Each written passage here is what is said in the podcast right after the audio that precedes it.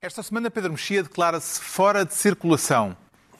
João Miguel Tavares sente-se do género parlamentar e Ricardo Araújo Pereira confessa-se conspirativo. Está reunido o Governo Sombra.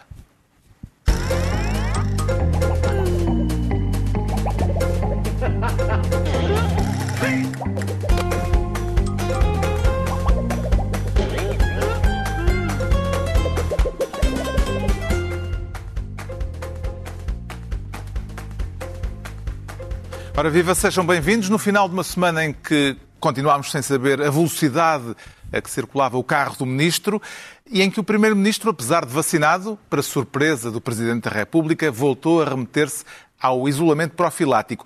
Temas para daqui a pouco neste Governo Sombra, em que o Ricardo Araújo Pereira quer ser Ministro da Fraude. Ha, ha, ha. Desculpe. Tem algum palpite sobre quem será o último a rir, Ricardo Araújo Pereira? É difícil, Carlos, porque quem ri neste caso vai, vai mudando. Há grandes mudanças. Há quem, quem já tenha rido, quem, quem, quem já tenha rido mais do que ri agora. E há uma grande massa de pessoas que ri para não chorar em relação a este assunto, que somos, nas quais nós nos incluímos.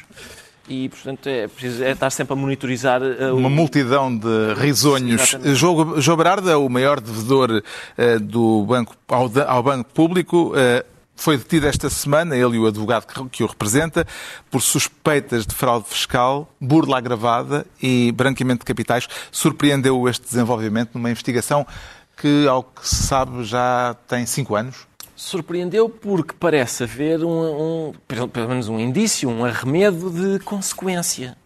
Em linguagem jurídica. Acho que é, não, não aprendes isso? Um arremedo, Um arremedo. de consequência. É bom. É isso, um arremedo de consequência, que não costuma ser costume nestes casos. Eu não sei, não sei se temos tempo para eu Mas fazer... demorou. Demorou um bocadinho. Mas chegou isso, não é... Não, não sei se temos tempo para fazer a enumeração BPN, BPP, BANIF, BES, BCP, Caixa, só em termos de bancos que, em que houve alguns, digamos, alguns problemasitos. Ah, e, ah, quer dizer, eu acho que isto é, é mais é uma altura, é aquela altura, é como no Natal, não é? Uma vez por ano nós dizemos, epá, devíamos ser melhores para os outros, devíamos... E aqui, quando, quando, sempre, que, sempre que acontece uma destas, a gente diz, se calhar devia haver mais regulação da banca, se calhar, se calhar devíamos... Esta, esta ideia de que, o, normalmente, por exemplo, neste caso concreto, Uh, o PS parece um pouco mais comprometido do que o PSD, não é? Mas às vezes troca. Normalmente quem, quem abre o buraco costuma ser um dos partidos abre o buraco e depois o outro enterra o banco. Normalmente eles dividem as tarefas dessa forma. Um, e isto é importante não Está esquecer. gatos pingados aos dois Estou, partidos maiores do sistema político É português. importante não esquecer que estas manobras são geradoras de miséria. Isto é gerador de miséria nacional, Carlos, atenção, miséria nacional, que são os milhares de milhões que isto custa, e de miséria eh, pessoal, individual, que são aqueles desgraçados, daqueles pequenos aforradores que dizem ah, é, investe-se no- em ações do BCP, toda a gente, é, vamos a isso, então lá fica sem nada. E que impacto é que pode ter tido neste processo a passagem de João Berardo pela Comissão Parlamentar de Inquérito à gestão da Caixa Geral de Depósitos em maio de 2019, com aquela célebre gargalhada Sim, com a- e, outras, E não só, e, é? e outras coisas, sim. e outras coisas, E outras claro. coisas. Grande performance. Eu sei, toda a gente tem dito, e quer dizer, eu percebo isso na opinião pública, eu acho que isso teve um grande impacto, a, a Comissão Parlamentar de Inquérito e a atuação das sobretudo das deputadas Mariana Mortágua e, e Cecília Meirelles, mas também do Duarte Marques, não é? que estava lá do...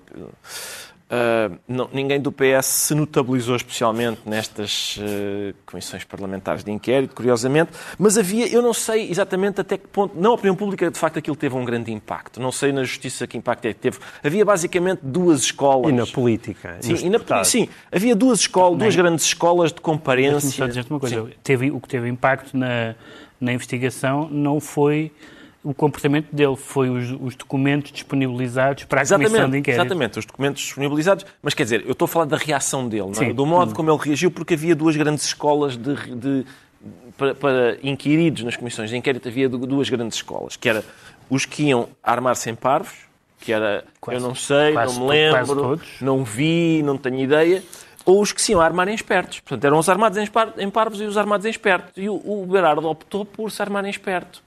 E ir fazer aquela de vocês, mas onde é que pensam que me tocam? Mas a que propósito? Nem pensem, não vão conseguir. Eu fez-me lembrar a um filme chamado Wag the Dog, em que uh, um, uma equipa de pessoas consegue forjar uma guerra, dar, dar a imagem de que existe uma guerra e assim conseguir desviar as atenções de um problema que há numas eleições presidenciais americanas. E há um, um tipo, especialmente, que é um, um produtor de cinema, tem um papel de tal forma Uh, importante naquilo que ele não resiste a contar a toda a gente que manobrou, manipulou umas eleições. E como ele está entusiasmado. Estraga o efeito. Eles matam-no, exatamente. Era, eu imagino que naquela comissão parlamentar de inquérito algumas pessoas estivessem com vontade de, não digo de matar, mas, mas de, se calhar de dizer Bernardo, não tomaste aqueles comprimidos para, para Aliás, a hiperatividade? Isto, isto correu mal a toda a gente que ser mão esperto, porque agora outro dia foi Nuno Vasconcelos também ser mão esperto Exato. e também correu mal. Portanto, mais vale as pessoas dizerem, ah, não sei, não... não... Será a Zenal? O Zenal Bava devia dar uns o- workshops nisso. O Zenal é imbatível. Zenal Bava é um mestre, porque é o mais perto deles todos. Com certeza. É um João grande Berardo foi detido, esteve três eh, noites eh, à sombra, na Pildra, e, entretanto, o Ministério Público não exigiu que ele ficasse detido e saiu a decisão 5 milhões para ele sair em liberdade condicional. Seria mesmo necessário eh, detê-lo para ele ser ouvido e prestar eh, declarações neste, no âmbito deste caso, Pedro Mexia? Bem, ouvi duas teses sobre isso. Uma era que, que era uma medida de força do juiz eh, e que, portanto, era, uma, era um método excessivo. E outra, que não é, que não é eh, implausível, é que eh, o perigo de perturbação da obtenção de prova, das buscas, etc. Atenção, essa, essa Cinco- caução... eu não sei se 5 são- milhões deve ser, milhões, deve ser eh, recorde nacional. Não, É possível não porque nós nenhum. tem. Mas, não, mas há outra questão que é, das duas uma, ou eu espero que o Ministério Público tenha acautelado, posto, se pôs só 5 milhões, em princípio há problema, devia ser 5 milhões e não pode ser a Caixa a emprestá-los. Ficar lá e, e claro que isso, desta vez, isso já não é possível, já não pode.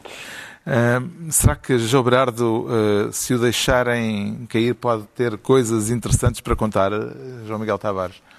Ei, pá, sim, isso eu queria muito. Eu acho exatamente por aquilo que aconteceu naquela comissão de inquérito. Dá a ideia que o João Berardo, assim, bem apertadinho, eh, é capaz de contar tudo, até porque dá a ideia que ele não vê mal em nada. E isso é ótimo. Como ele não vê mal em nada, João Berardo e os seus heterónimos. Porque temos a Fundação Berardo, a Associação Sim. Coleção Berardo, a Associação Coleções, tudo coisas completamente diferentes e, pouco- e nenhuma delas tem nada a ver com o João Berardo. Além de Berardo, também o antigo presidente da Caixa Geral de Depósitos, Carlos Santos Ferreira, está na mira da Justiça, foi constituído arguído no âmbito do mesmo processo. O que é que lhe parece, João Miguel Tavares, o negócio da Caixa em emprestar dinheiro a Berardo para Berardo pagar o que devia à Caixa? Ah, Houve várias fases. Essa fase que tu citas até já foi, penso que já foi posterior, já, foi, já não foi com o Carlos Santos Ferreira, porque ainda recentemente, 2015, 2016, a própria Caixa emprestou 6,5 milhões de euros para João Berardo por ter falhado o pagamento de duas prestações da Caixa. E então a Caixa emprestou. E as pessoas ouvem lá em casa e pensam, isto não acontecia comigo. Realmente não lhe acontecia consigo, mas é só por uma razão, caro espectador, é porque você não tem o dinheiro suficiente uh, da Caixa nas suas mãos, porque quem tem aconteceu e nesse aspecto é bom que as pessoas percebam que isso não foi só João Berardo. Existe uma coisa chamada imparidades. Quando as imparidades atingem um volume gigantesco, imagina, no caso de João Berardo, só na, na- só na Caixa Geral de Depósitos eram 400 milhões ou um valor perto disso, um, significa que quando eu digo, ah, ele já não tem dinheiro para pagar, a Caixa tem claro, claro colocar no seu balancinho, bem, então aqui há um buraco de 400 milhões. Ora, enquanto eh, João Berardo for conseguindo pagar alguma coisa, essa imparidade não tem que ser registada e o, e o banco não tem que fazer a provisão desse buraco. Isto não foi É só velha para tese de que mais vale dever eh, um milhão do que dever mil. É, Exato, e isto não foi só com o Berardo, Ó, um monte de- também para grupos de comunicação social, por exemplo. Agora, o grande, o, o- esse é um, é um escândalo, a meu ver, não é? Porque é, um- é uma maneira completamente perniciosa de fun- de- do funcionamento do sistema bancário, mas não é o mais grave. Apesar de tudo, o mais grave é- é- é- é- são os empréstimos iniciais. Quer dizer, houve, houve alguém que fez as contas, Sem então era suficientes. etc. 1,141 mil milhões de euros, depois de ter mais 110.709 euros. 1,141 mil milhões. É mais de mil milhões. E diz, ah, mas ele não pagou nada. Vírgula, essa vírgula não está aí um bocado a mais? Não, 1,141 mil milhões. Portanto, é mil milhões mais 141 milhões de euros. Ah, portanto, não, não está mal, acho eu. Ahm, eh, e, e- portanto, mas, mas diz que o Berard não pagou nada. Pagou, já amortizou 95 milhões. Hã? Portanto, eles de 1,1 lhe sobrar ainda 5 mil milhões, milhões Pode sair este fim de semana, mas não 95. pode sair da área metropolitana de Lisboa. E isso é. Pá, é Entregamos ao. Ricardo Araújo Pereira a pasta de Ministro da Fraude. Quanto ao Pedro Mexia, quer ser desta vez Ministro da Circulação. Ainda será adequado aquele velho slogan de que circular é viver, Pedro Mexia? Bem, Pode não ser, como se viu. Ah, ah, Quero falar do acidente, Sim, do eh, acidente. com o carro do Ministro da Administração Interna que causou a morte de um trabalhador na A6, a autoestrada que faz a ligação entre a Marateca e a fronteira do Caia. Eh, Quer falar do que se sabe ou do que não se sabe? não há uma, di- uma diferença muito grande entre o que se sabe e o que se não sabe, porque aquilo que se sabe não se sabe, porque há duas versões, portanto não se sabe. Queria só dizer uma Isso é coisa. uma homenagem a Do- a Donald, É Donald. Trump, exatamente. É Donald Trump, é Donald Rumsfeld. Que é Morreu Donald esta também semana. de outra maneira, menos, menos, com menos claridade. Mas ehm, queria só pr- primeiro dizer o seguinte, que é o assunto em si não tem nada a ver, e podia ter acontecido a qualquer, não só a qualquer outro ministro, mas a qualquer outra pessoa, não tem nada a ver com as atribulações de Eduardo Cabrita nos últimos meses como ministro. O assunto em si, isto é, o facto de o carro onde ele circulava, o carro do Ministério, ter atropelado uma pessoa mortalmente. Isto não tem nada a ver com o, tem nada a ver com o ministro, isto é, não tem nada a ver com o juízo sobre o ministro enquanto ministro. Mas algumas reações a isso já são aproximáveis das reações políticas de Eduardo Cabrita enquanto ministro, nomeadamente a sugestão muito clarinha de que a culpa foi da vítima, que ficou no comunicado No dia seguinte, do Ministério da Administração eh, Interna. Saiu um comunicado do que, Ministério da aliás, Administração con- Interna a dizer que o contrasta- trabalhador é que atravessou e que não havia sinalização a O que indicar os contrasta trabalhos não só com, estrada, com uma versão diferente dada pela, pela, pela Brisa, a- a- na- já vamos falar disso, da questão da sinalização, como também contrasta no silêncio genérico do Ministro eh, quando confrontado com isto. O que não se sabe é, é- é tanto eh, que merece ser, eh, merece que nos preocupemos, porque não se sabe a que velocidade é que é o carro, não se sabe se o, se o motorista tinha qual era o grau de álcool no sangue, não se sabe se havia ou não sinalização. A, a Brisa diz que sim, que havia sinalização. Ahm, a- diz o advogado da vítima que não havia marcas de travagem e que, portanto, eh, não há sinais de, de- de se tentar evitar que. Bom, isto, isto tudo não são. Não são eh, se, nós, se, se tivesse havido aquele acidente, não tivesse havido aquele comunicado do, do Ministério e houvesse um, um pouco mais de transparência, so- so- sem prejuízo depois também de algumas pistas falsas que foram aparecendo nos jornais, o Sim, próprio- as pistas faltas são consequência da falsa cons- transparência. exa- É que exatamente. às vezes esquecem-se disso. é? Exatamente, exatamente, é verdade. Ah, os E- jornais estão a ser. eh, é verdade. E o próprio Rui Rio também veio com uma, uma tese que não é exatamente, não corresponde exatamente à verdade, à questão da- do carro. Não, Diz que o carro, o carro não estava não está registado. registado. e Bom, enfim, há umas, já houve uma explicação para isso. Agora, foi, eh, foi má investigação do, do PSD. sim, Mas agora- mais uma vez, por falta de tantas. Agora, isto, tudo isso era, era hum, escusado se, se certas questões tão alarmantes como a, a- a questão eh, central, claro, a mais alarmante de tudo é ter morrido uma pessoa, mas, por exemplo, eh, é preciso exatamente se, eh, que se saiba que perícias foram feitas, que perícias puderam ser feitas, eh, e tudo isto está sob, sob o argumento que está em investigação. Claro que está em investigação.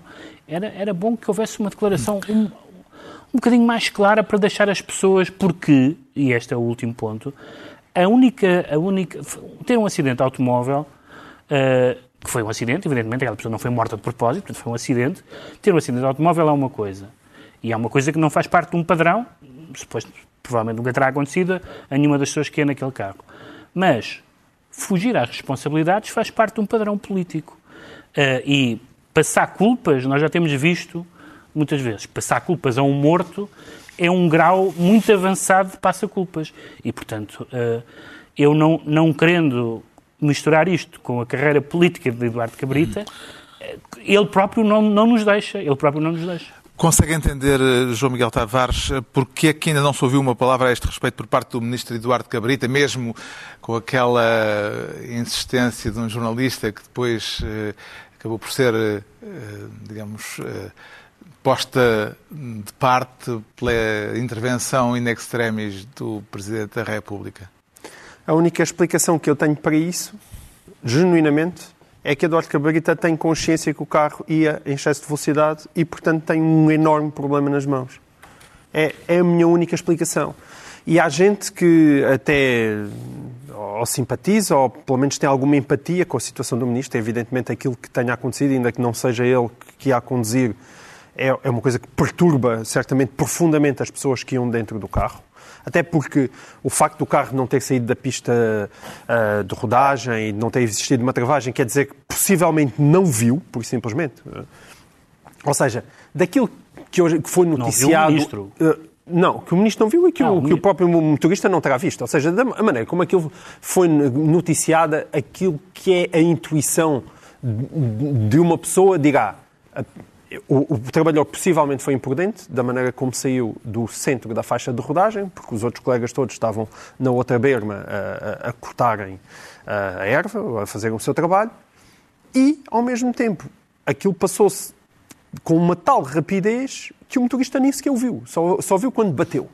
Eu, por acaso, conheço muito bem aquela estrada, porque é a estrada que eu uso para ir para casa, para ir para o Alentejo é um, deve haver poucas autostradas mais seguras do que aquelas em Portugal. Além de não ter praticamente trânsito nenhum, é, é uma estrada que, quando não são retas, são curvas muito Portanto, abertas é uma, e com uma enorme uma estrada convida a ir depressa. Sim, é uma estrada que também convida a ir depressa e, e certamente foi um azar enorme, foi um azar para o Ministro. O que é que... Há uma pessoa que ainda foi mais azarada, foi a que morreu. E essa pessoa que morreu, chamada Nuno Santos, e a família dessa pessoa nomeadamente duas filhas, uma de 13 e 16 anos, mais uma vez, e isso assim há um padrão, levaram com o padrão Omniuk e família de Omniuk. Sim. Que é uma enorme insensibilidade. Coroa de flores e uma Mandas cartinha. umas coroas de flores e uma cartinha, mas quando 24 horas depois tu lanças um comunicado oficial, uhum. aí vão-me desculpar, mas é uma maneira de Eduardo Cabrita falar. E o que diz esse comunicado, como já disse bem o Pedro, é que a viatura não sofreu um despiste, circulava na sua faixa de rodagem quando o trabalhador a atravessa. O trabalhador atravessou a faixa de rodagem, apesar dos trabalhos de limpeza estarem no outro lado, não havia qualquer sinalização. Isto é uma, uma sequência de afirmações desculpabilizantes para quem atropelou e culpabilizantes para quem foi atropelado. Qual é que é o problema? O problema aqui é que não é culpar o morto. É culpar o morto e com, com as consequências. Isto afeta a família afeta o, pode afetar o seguro que a família vai receber, claro. pode afetar a compensação que aquela família vai receber. Imediatamente este caso torna-se político por isso e se o carro for tão depressa como algumas notícias estão a indicá-lo, evidentemente que há uma enorme responsabilidade aqui e que a culpa não pode ser só sacada ao trabalhador se de repente o carro vinha a 200. As notícias sobre a velocidade, disso. as únicas que se conhecem é que, medindo o tempo é. médio entre as duas certo. portagens, a média é de 200 km por hora. Mas qual é o problema? O problema é que isto aconteceu esta sexta-feira, fez 15 dias. 15 dias. 15 hum. dias não é suficiente para saber qual é a velocidade do carro. Estão a brincar Entretanto... Sobre, Sobretudo, eu acho que é muito... Eh, seria discutível não haver, não se dizer nada por causa do, do, do, inquérito, mas a partir do momento em que há um comunicado, a regra de não dizer nada caiu. Claro. E, portanto, se a única coisa que foi dito foi aquela, que é particularmente gravosa, sobretudo a ser falsa, eu não sei se é falsa, mas a ser falsa é de uma enorme gravidade, nós estamos inquietos com isso, só, só, só podemos estar. Não é? Entretanto, foi anunciado que o Governo não se fez representar no funeral do trabalhador atropelado pelo carro oficial do Ministro. Eh, considera razoável, Ricardo Araújo Pereira, a explicação do Gabinete do Ministro de que o governante não se fez representar no funeral como uma forma de respeito pela dor da família? Eu, vamos lá ver, é a segunda viúva que ele evita não é? num, num, num espaço bastante. Eu não sei o que é que. O que é que uh, isto de evitar viúvas. Há, há, pessoas que dão um nome a doenças, não é? Por exemplo, Lou Gehrig é uma doença. Uhum. Eu não sei se a cabritite não podia designar uh, aquele, sei lá, uma, uma, pelos vistos, uma maleita que é a versão a viúvas, uh, que me parece.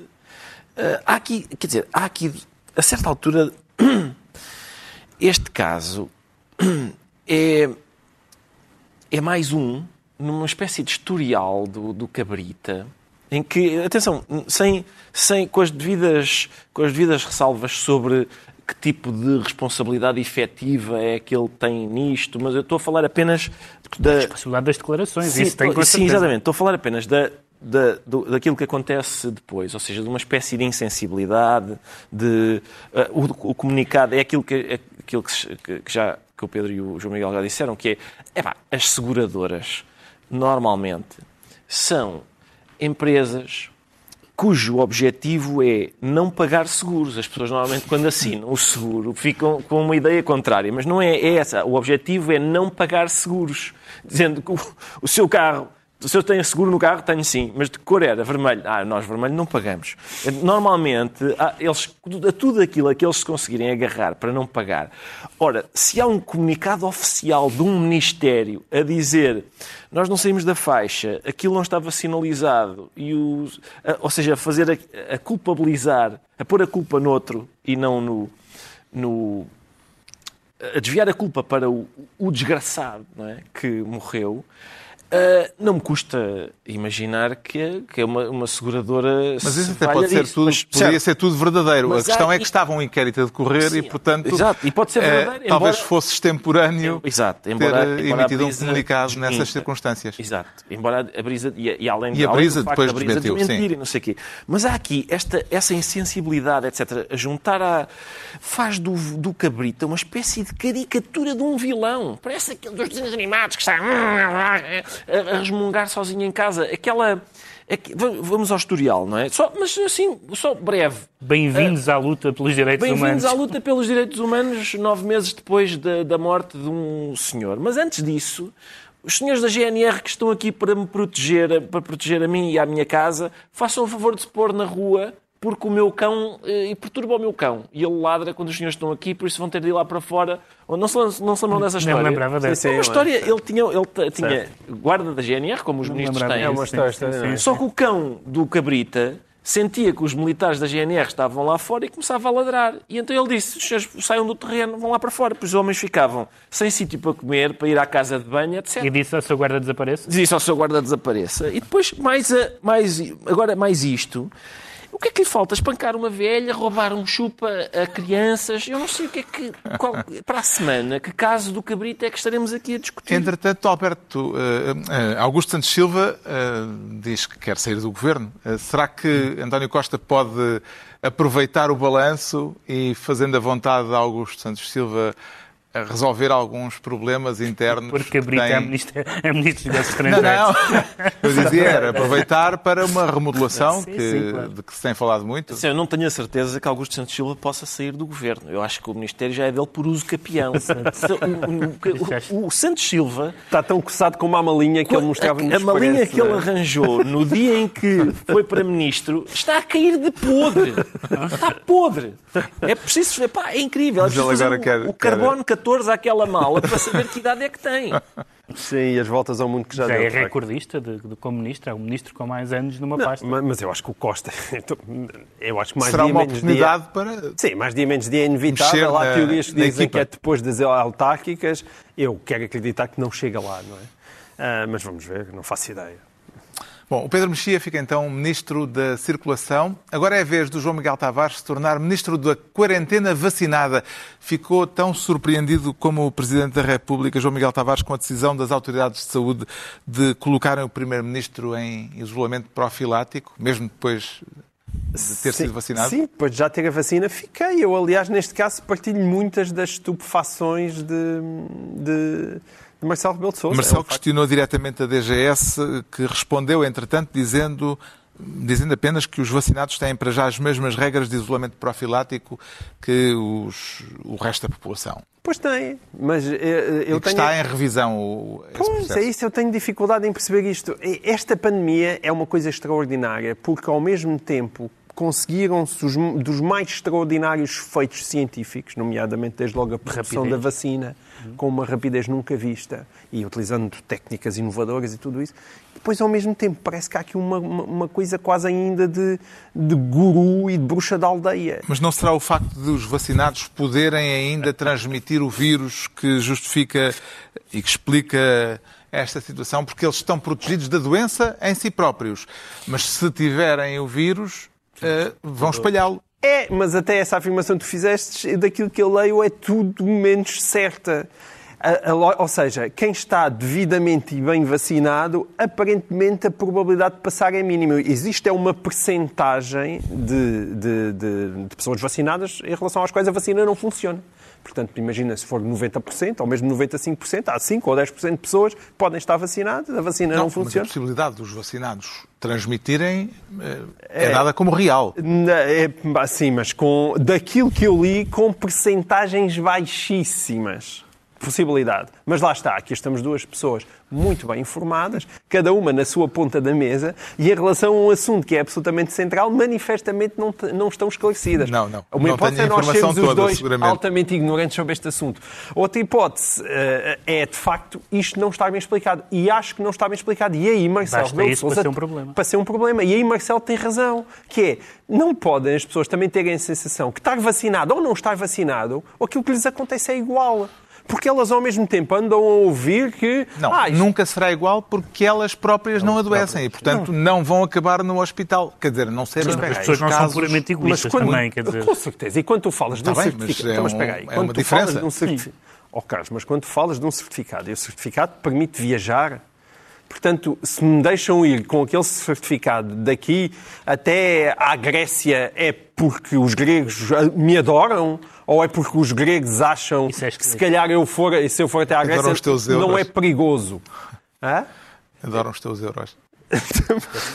É, pá, e- e- sim, adoram os teus euros, mas se quiseres Mas para um país. que não- explicação também é Certo, horrível, não é? mas seja para a Alemanha, então, que adora menos os nossos euros, porque não precisa tanto. Quer dizer, se eu posso ir daqui para a Alemanha, não é por amor a mim que os alemães nos deixam visitar, é porque eles acham, olha, já podem. Sim, mas não é há muitas perigoso. dúvidas no ar, isso evidentemente. Com certeza que há muitas dúvidas no ar, mas quer dizer, é, é bom.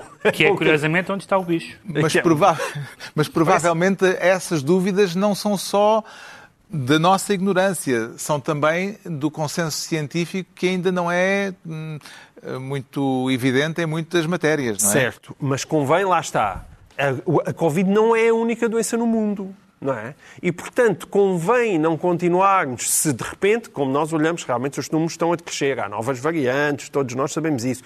Por causa da variante Delta, a imunidade de grupo está cada vez mais longe, porque esta variante é mais contagiosa. Pensava-se que se bastava 70% da população, agora já está nos 85%.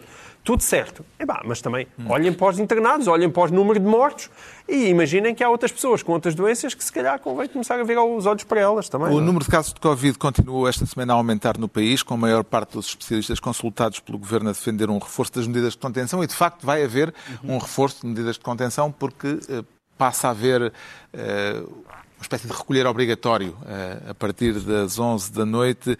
Ehm, vê estas decisões como excessivas ou como naturais, tendo em conta o avanço da doença, Pedro Mexia? E inconstitucionais, acrescenta-te Pois também. é, esse, esse é o, esse é o ponto que eu queria sublinhar, porque evidentemente os especialistas disseram que não estão, não, não estão nem têm que estar de acordo eh, e, e sublinharam muito a questão da, da, da, da- da- da importância da, da, da testagem da vacinação, como é evidente, e também que eh, eh, os confinamentos e medidas desse, desse género, podendo ser necessárias, têm um custo que todos nós conhecemos, económico e social. Mas o, o ponto mais problemático neste momento, nesta circunstância, por oposição ao que aconteceu há, um- há uns meses, é a questão jurídica.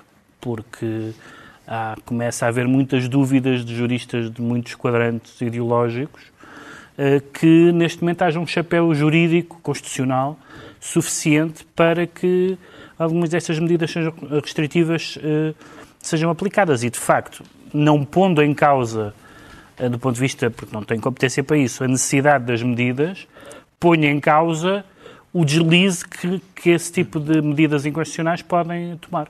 O Presidente da República diz que o aumento do número de casos dos últimos dias não é caso para alarme.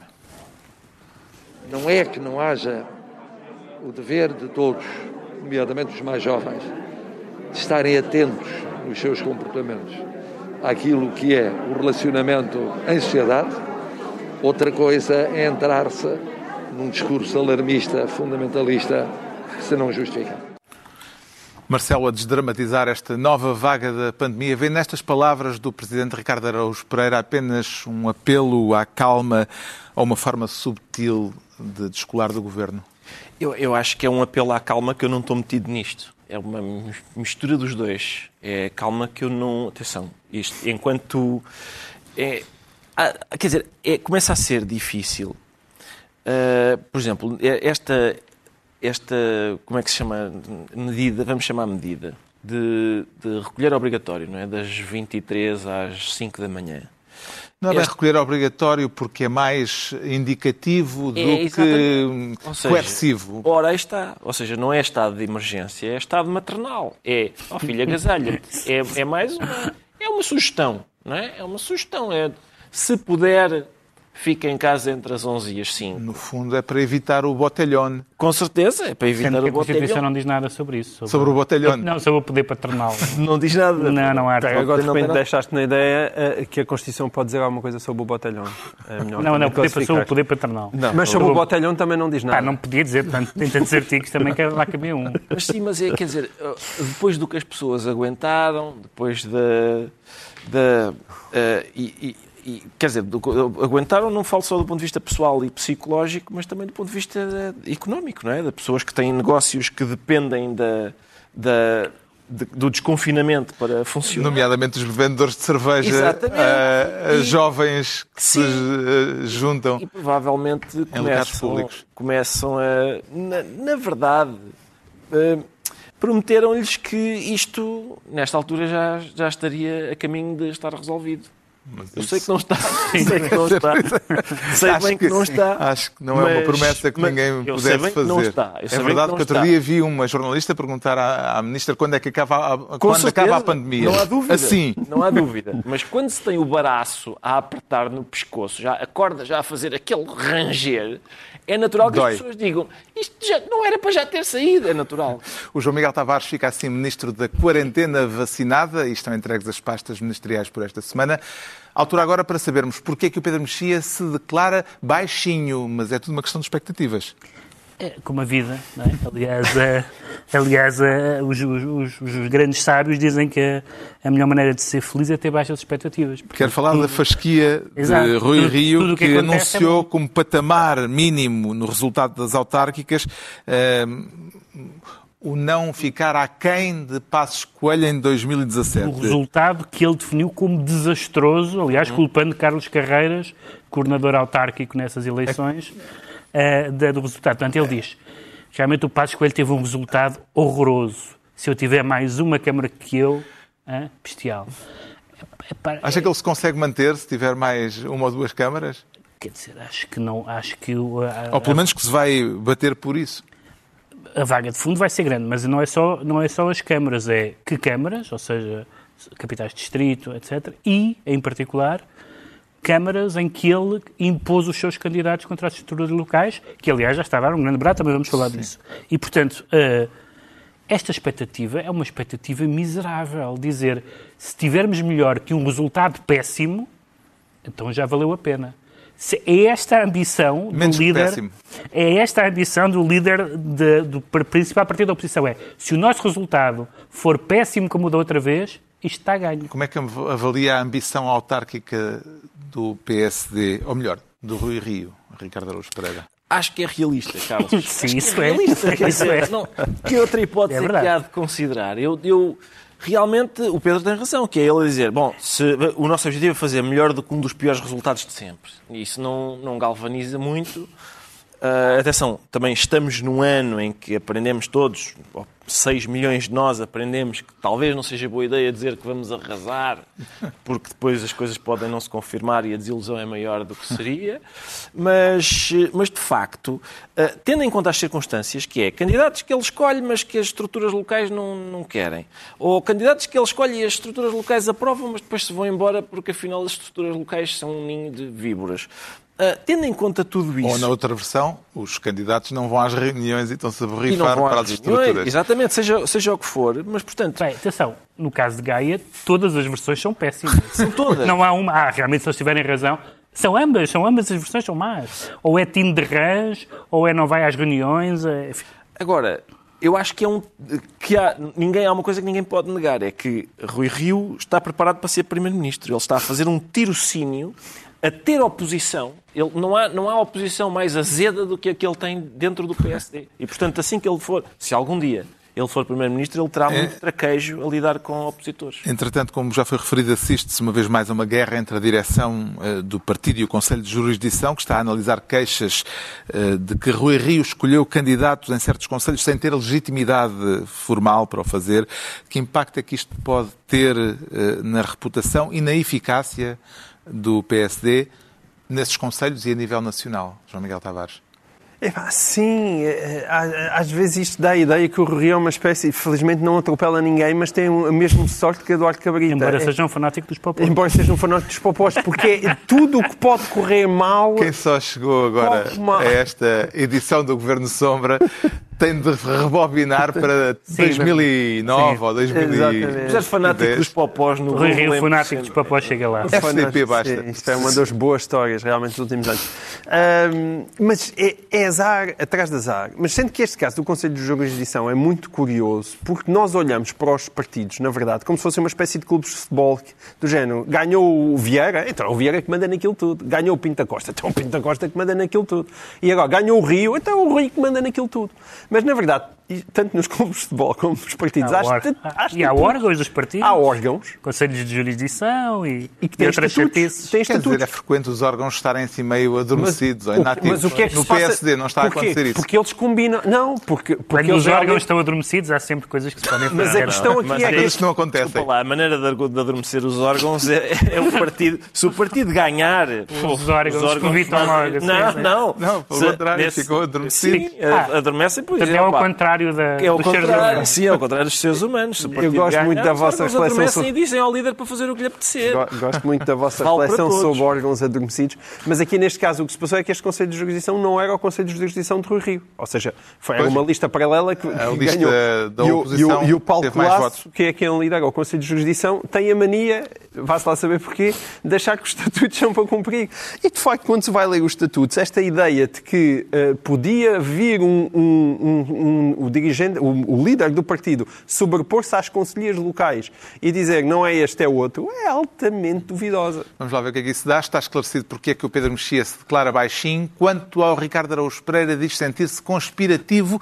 E este é um tema em que Rui Rio volta a ser personagem, mas desta vez eh, personagem secundária, não é, ele o protagonista. É, mas entra, sim, Mas entra, na entra. história. Eh, A história- eh, Rui Moreira é que é o protagonista. É o Rui Moreira o E Rui protagonista. Moreira sugere que Rui Rio ou é adivinho ou teve informação privilegiada sobre o processo judicial em que o Presidente da Câmara, o atual Presidente da Câmara do Porto, é acusado de um crime que pode implicar a perda de mandato. Sim, o, o- o Rui Moreira deu uma entrevista em que sugere, insinua que o responsável pela campanha suja de que está a ser alvo é Rui Rio. Isto é, atenção, eu, eu lembro-me de uma das coisas que se disse a propósito dos movimentos independentes nas autárquicas era ah, atenção, os partidos são péssimos. Estes movimentos é que são puros, têm uma certa outra forma de fazer política. Os independentes têm uma pureza que os partidos. Quem é que disse isso? Não, muita gente, muita gente. E afinal, depois, quer dizer, a prática demonstra que têm os mesmos tiques ou até piores. eh, Também há seres humanos neles? Ah, parece que sim.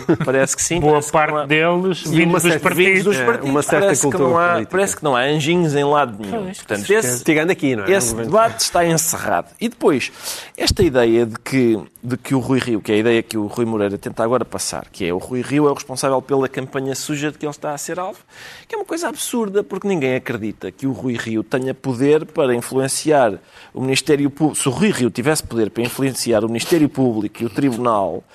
ah, Ele queria, ele quer dizer, queria. é, é muito improvável, quer dizer, uma pessoa que tem uma- esta dificuldade em fazer oposição ao Costa, mas é eficacíssima a fazer oposição a, a, a Rui Moreira, e que, que dá, é uma entrevista cheia de, ou de falsas equivalências, porque há um elemento que faz parte da comissão de, de acompanhamento do PDM, do Rui, de, que, é, que, faz parte da lista do Rui Moreira, que é proprietário de frações num, num shopping que vai ser reabilitado e, uh, e, ele compara isso com. Ah, então quer dizer agora um, um, alguém que tenha uma rua na, Sim, é uma, casa, uma casa numa rua que vai ser reabilitada, até os jornalistas têm que lhe dizer a, a comparação está mal feita, seria reabilitar a sua própria casa. Ou cortinas de fumo, e quando fazem, ele diz... Aliás, fazem isso na entrevista. Sim, exato. Fazem é isso, foi o que o jornalista lhe disse. Uh, cortinas de fumo como o que está em causa é que a minha família ficou sem terreno na indenização. Não é isso que está em causa, não é de todo isso que está em causa. E, portanto, sim, são vários tiques que nós estamos habituados a ver Uh, e querem independentes, querem independentes. Qual das hipóteses é que lhe parece mais razoável, João Miguel Tavares? Uh, as duas hipóteses que Rui Moreira colocou, a de um Rui Rio adivinho ou a de Rui Rio ter beneficiado de informação privilegiada? O caso Selminha anda na praça pública há tanto tempo, não sei se precisa ter realmente grandes informações privilegiadas. Já toda a gente sabe o que é que aquilo é e onde é que poderia uh, chegar. Além disso, Rui Rio tem uma embirração tão grande com o Ministério Público que se eu acho que se ele, se ele tivesse informações privilegiadas e boas fontes lá dentro, se calhar eh, era mais carinhoso. Esta animosidade pessoal entre os dois Ruiz do Porto, o anterior e o atual Presidente da autarquia, eh, a qual deles lhe parece, Pedro Mexia, que poderá fazer mais moça? Bem, quer dizer, eh, depende de dois dias, que é o dia das eleições e o dia da decisão do, do Tribunal. E a decisão do Tribunal. Portanto, aí não há dúvida. São essas, nessas duas datas, numa já sabemos mais ou menos o que vai acontecer e na outra veremos. Já sabemos então porque é que o Ricardo Araújo Pereira se anuncia conspirativo. Agora vamos tentar perceber rapidamente porque é que o João Miguel Tavares se declara do género parlamentar. Não me diga que renunciou à masculinidade. Uh, eu nunca fui muito masculino, mas não. claro, o que é, mas uma coisa que raramente se ouve na televisão. Tirem, tirem isto e ponham no promo, se faz favor. Explica uma coisa. O que é que significa ser masculino? O que é isso? O que é que Sei isso lá. quer dizer? O que é, há alguma característica que os homens todos tenham e que nenhuma mulher tenha? Não temos tempo para debates desses. Que... Sim, Isto não, veio a propósito. Por exemplo, há coisas que os homens gostam muito, e tipo menage à trois, estás a ver? Eu, não. não, não, é porque não conheces mulheres suficientes. não, não, não, é, não, não, bem pelo contrário, acho que uma mulher sozinha já dá já é um investimento tão grande para que duas está-me a trabalhar, é demasiado. Então, Estás renunciou, a ver? E é não renunciou, então, que eu sou pouco masculino ou não? Não, não, eu não sei. Eu não, não, não renunciou à masculinidade, nunca foi muito Admito, masculino. Pá, é ou renuncias à masculinidade ou ao tema, pá, porque tem 7 minutos. é do género parlamentar e isto vem a propósito da decisão do Tribunal Constitucional de Sim. dar razão a um grupo de deputados que se opôs a uma decisão do Governo em matéria de política educativa. Eu sei que o o, que estávamos a debater era mais interessante. Sim. Mas agora tem que se uh, Não, despachar certo, o expediente. Muito rapidamente, isto é um Quer tema, explicar é um tema complexo. Sim. Uh, embora eu, eu, nunca tenha sido muito masculino, tenho alguns problemas que a lei da identidade e de expressão de género, que foi aprovada em 2018, nomeadamente aquela questão de, de mudanças de género a pedido, sem intervenção médica, quando ainda se é menor de idade, tenho vários problemas com isso, mas não era isso que estava em causa agora uh, nesta decisão do Tribunal Constitucional. Houve muitos deputados, várias dezenas de deputados, que pediram a fiscalização da lei por causa daquilo que ela dizia em relação às escolas. Porque havia um, há um artigo que dizia, claro, eh, dizia isto, que o sistema educativo devia promover portanto, o verbo era esse, era promover o exercício do direito à autodeterminação de género. E, portanto, esta, esta ideia... O Governo tomou essa decisão e uh, houve um conjunto de deputados, 86, 86 certo, que pediram a fiscalização. Que pediram a fiscalização e o Tribunal Constitucional deu-lhes razão, diz que é matéria do Parlamento. Exatamente, porque isto foi uma, uh, uma lei proposta pelo Governo e que não passou devidamente pelo Parlamento. E, e o que o Tribunal Constitucional diz é, senhores, isto tem em conta aquilo que são os direitos das liberdades e garantias, portanto, são os direitos fundamentais das pessoas, portanto, existe uma reserva parlamentar isto tinha que ser uma lei que emana do Parlamento e ela agora deve regressar ao Parlamento. E é bom uh, ver o Tribunal Constitucional, uh, Constitucional defender para começar, o nosso sistema parlamentar e não o confundir com o poder legislativo do próprio governo e, ao mesmo tempo, colocar nesta questão altamente sensível um carimbo a dizer, senhores, este, isto não é óbvio. Agora o assunto tem que é ser óbvio. Eh, tratado no Parlamento e está na altura dos livros. E eu esta semana trago um, género, um é? ensaio, talvez que é, seja. o governo identificou-se como legislador quando era apenas executivo. E, e, e o Tribunal Constitucional... Vamos aos livros. Eu trago esta semana um, um ensaio que é um levantamento das evoluções, eh, da, da evolução das artes plásticas portuguesas num período de três décadas, um período fundamental para o desenvolvimento da modernidade artística em Portugal. O livro chama-se História da Arte em Portugal e o subtítulo circunscreve esse período temporal em análise do marcelismo ao final do século XX. Foi um período fervilhante que começa nas esperanças de uma abertura política com a ascensão de Marcelo Caetano ao poder, ainda durante a ditadura, e que tem depois uma aceleração vertiginosa com o ímpeto do 25 de Abril. A autora, a historiadora de arte contemporânea Isabel Nogueira, faz um levantamento dessa evolução do pensamento crítico na arte em Portugal ao longo de 30 anos e, no fundo, esta é a história de como a arte contemporânea se tornou também eh, uma área de investimento apetecível até para figuras exteriores ao meio artístico, como José Berardo, Joe Berardo, de quem já falámos hoje. Quanto ao Pedro Mexia, traz cinema. Sim, é o primeiro volume dos ditos e escritos de Manuel de Oliveira, eh, uma edição de Serralves e da, da Casa de Cinema Manuel de Oliveira, que tem textos dos anos 30 do século XX até 2014, portanto, os textos acompanham toda a carreira, não são textos sobre a própria obra de Manuel de Oliveira, mas dos, sobre os cineastas que, que ele admirava e atores e sobre alguns temas uh, recorrentes na, na, na, obra dele, como a relação com o documentário, com o sagrado, com, com, com o comércio e, e, com uma nota que eu acho muito interessante de um texto de 63 em que ele diz que uh, não, é, não são os cineastas que são lentos, o público é que é lento e os cineastas são impacientes. Mas que a impaciência dos cineastas, diz ele, um, não há tempo a perder, todos juntos e para a frente, e o que não couber cá dentro terá por certo se estender lá por fora. Assim foi com ele e assim tem sido com outros cineastas. O João Miguel Tavares traz a poesia inaugural da era Biden. Exatamente, este é o livrinho A Colina que Subimos, que uh, reúne, basicamente é o único poema, que foi o poema que Amanda Gorman leu na tomada de posse do presidente Biden e que na altura deu muito que falar. Eu gostei muito desse momento, não só pelo texto em si, mas pelo aquilo que se chama de delivery, não é? a maneira como ela, de certa maneira, interpretou este texto, que é um texto com uma sonoridade muito própria, que vem do lado do spoken word. Uh, e e, e, foi um momento um, que toda a gente, praticamente, exceto Ricardo Augusto Pereira, apreciou muito, mas... mas que... atenção, eu só acho que essa moça sofre de alguma Manuela Alegrita, é só isso. Não, eu, eu de facto não, não sinto isso, mas e, depois o livro teve a graça de ter dado imensa polémica internacional. Porquê? Porque passou-se a discutir qual é que era a cor do, do tradutor, se o, se o tradutor devia ter a cor certa, com os argumentos mais abstrusos.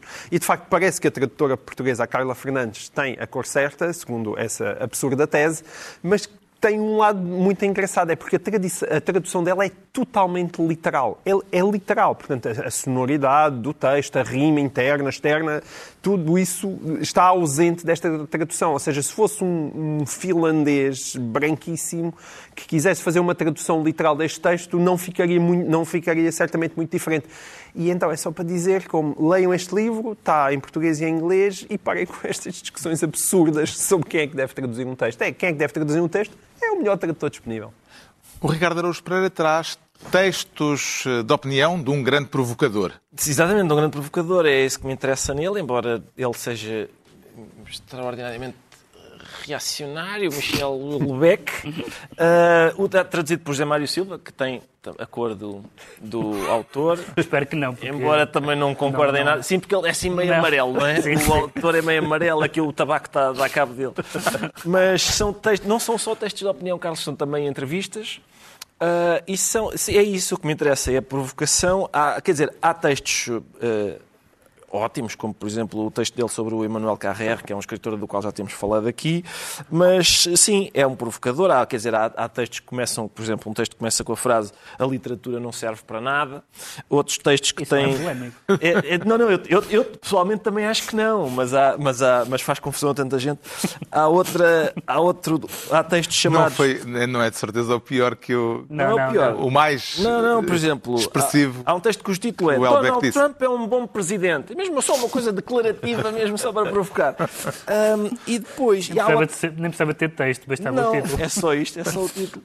Uh, tenho dito, enfim. Uh, e há um, há um outro texto chamado Para uma semi-reabilitação do grunho, que eu pessoalmente agradeço o esforço. Agradeço o esforço, mas são textos interessantes. uh, Intervenções. de um autor que é, é de facto é semi-chalupa. Intervenções de Michel Houellebecq, o francês Houellebecq, e assim se conclui mais uma reunião semanal. Dois, oito dias à mesma hora, no Governo Sombra. Pedro Mexia, João Miguel Tavares e Ricardo Araújo Pereira.